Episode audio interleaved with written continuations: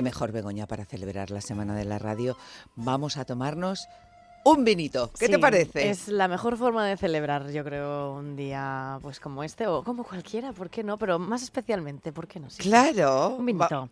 Venga, Santos Ruiz. Hola, buenas tardes. ¿Te apuntas? Buenas tardes, Santos. Bueno, apunto. Buenas tardes. ¿Cómo no me voy a apuntar si soy fan del vino y además esclavo de mi oficio? Pues claro, me voy con vosotras donde queráis, de esquina en esquina, de bar en bar y de enoteca en enoteca si hace falta. Bueno, como aquí el que entiende, el que entiende eres tú, mejor eliges tú el sitio. Hoy vamos a hablar, si te parece, ya que estamos, vamos a hablar de enotecas, vamos, lo que antes se llamaban las bodegas.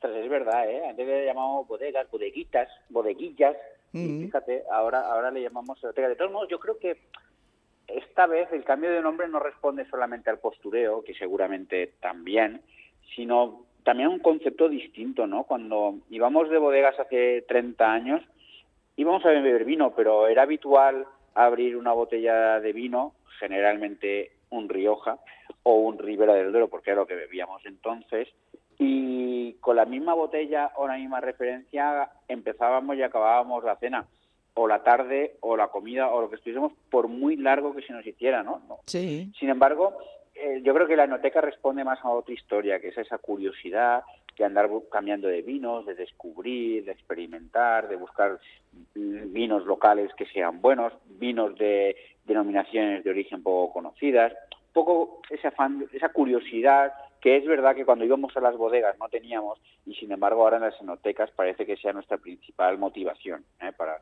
para acudir. Más vino por copas y menos mm, botellas. El experimentar en sí, ¿no? Sí, mm, sí, sí. Aunque yo creo que, que Valencia sigue necesitando muchos más vinos por copas.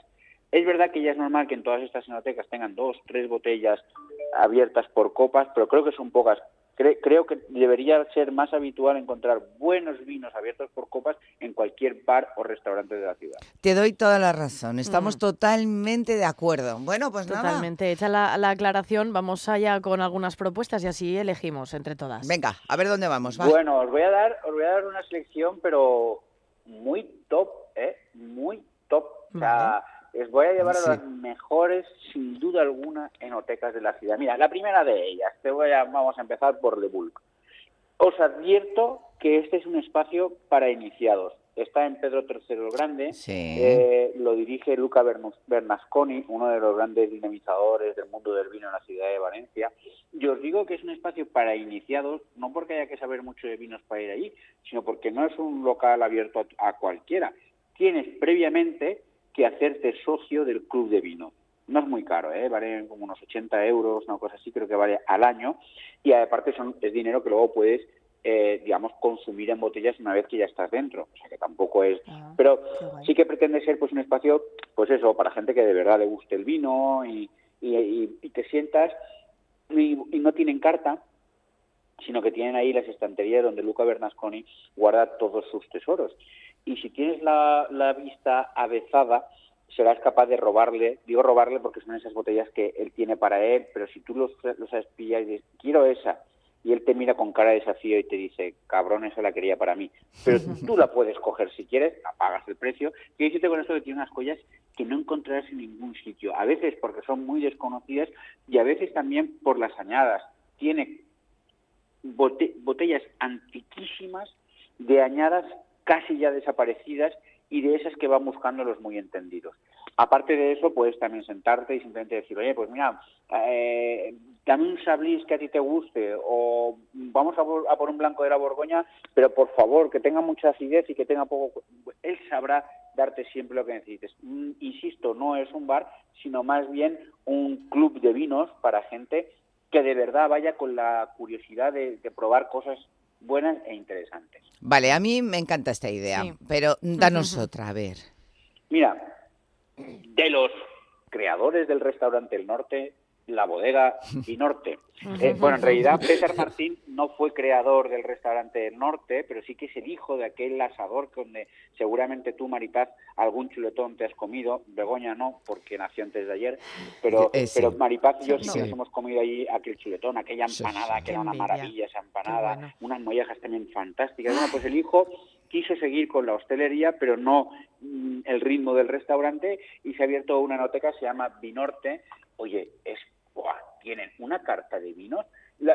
Lo que dan de comer es casi todo laterío frío, ¿no? Pues, pues eso, latas, algún cosas frías, un rilete he comido yo ahí que me encantó, la verdad. Pero el interés de verdad está en que tienen una carta de vinos. O sea, es que tú te vas en tu carta de vinos a ver, por ejemplo, yo qué sé, por decirte algo, vinos alemanes. Y tienes del Mosel, del Pal, del Rincón, del Reisen. Pues aquí es una barbaridad. Tendrás por lo menos ahí una quincena, una veintena de vinos solamente alemanes. Pero te vas a la Borgoña y entonces te vas a Cote de Bon, a Sablis, te, te irás, por supuesto, a, Macón, o sea, a Loira, a Jura, o sea, tienen una barbaridad de vinos de, de todas las regiones vitivinícolas del continente también incluso algunas de otros continentes. De verdad que es una carta de vinos que no encontrarías en algunos de los restaurantes estrellados de esta bueno, en algunos no, en casi ninguno de los restaurantes estrellados que tiene esta comunidad autónoma. O sea, una carta espectacular que desde luego está desacompasada con lo que te ofrecen en la carta, pues que son mayoritariamente platos fríos que no tienen o no parecen tener más pretensión que acompañar a una gran botella de vino. Claro. Nos has dicho dos, vamos con un tercero, si te parece. Un tercero, mira, un loco, un italiano, Tintorera, este está por la playa de la Patacona. Ahí está Cristiano Bertolini, eh, claro, es italiano, tiene vinos de otras nacionalidades, pero yo lo que te aconsejo es que te acerques a Tintorera para entender un poco de qué va aquello del vino italiano. Tiene grandísimas botellas, calla, tal, estas, estas, estas botellas que son muy difíciles ya de, en fin, que, te, que te requieren un esfuerzo porque valen un dinero, pero también tiene otros vinos italianos que no son tan conocidos y que te ayudan a acercarte pues pues a tipologías del vino como el Barolo, el Nebbiolo, como no, es decir, una, una manera de introducirte en el mundo del vino italiano, porque Italia tiene grandes vinos y en España parece que todavía no nos hemos enterado. Pues sí, pero y uno más, venga, va, uno más. Pues mira, te voy a dar uno, no es mi favorito, la verdad, pero sí que es el favorito de casi todos los sumillés valencianos. O sea, tú cuando te pierdes dices, ¿dónde estarán ahora estos tíos que no me están sirviendo mi vino? Están bebiendo ellos el vino en la taberna Teca. ¿eh? Eh, eso está en la calle Honorat, ahí en Extramuros, Honorat Juan, eh, y es un bar, es un bar de estos de ensaladillas, de anchoas, de tal, lo que pasa es que tiene una carta de vinos extraordinaria, muchos vinos naturales y sobre todo ese tipo de vinos curiosos, diferentes, que gustan mucho a los muy entendidos. Por eso los sumillés, que con frecuencia se aburren de lo bueno y van buscando lo nuevo, ¿eh? Eh, acaban tomándose su tapita de queso, sus anchoas y su ensaladilla en la tabernateca mientras van probando vinos raros y diferentes un buen sitio para probar cosas Bueno, Begoña, eh, yo no sé, de todos los que ha dicho Santos, eh, con cuál quedarme. Santos, eh, ve pensándolo, ¿eh? y, cuando acabe el programa, que, nos vamos a tomar un bebito. ah, sí, sí, te lo dejamos a ti. cogemos unas motos de esas de alquiler que hay ahora en la ciudad y hacemos una ronda en dos horitas. Exactamente, ¿por qué elegir? Pero vamos a las cuatro. Y alguno más que me inventaré por el camino. Pues que no podemos ir en la moto después, cuando ya llevemos cuatro, Santos. es verdad, no vamos a poder. No, había caído, no había caído bueno, Ahora dale una vueltecita y ya decimos. Una cosa, ¿dónde has comido esta semana?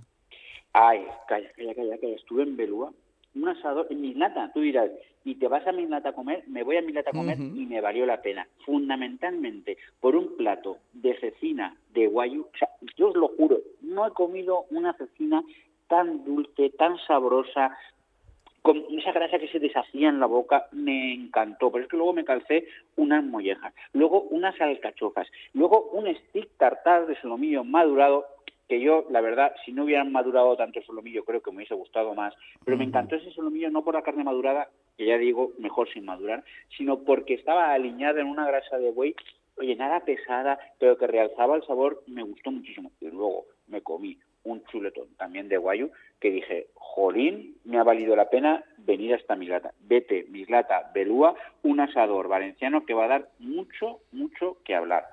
En fin, fue duro, es un trabajo difícil, cuesta un sacrificio, pero alguien tenía que hacerlo Menos mal. y yo no soy de eludir mi responsabilidad. Menos mal que te tenemos a ti, Santos.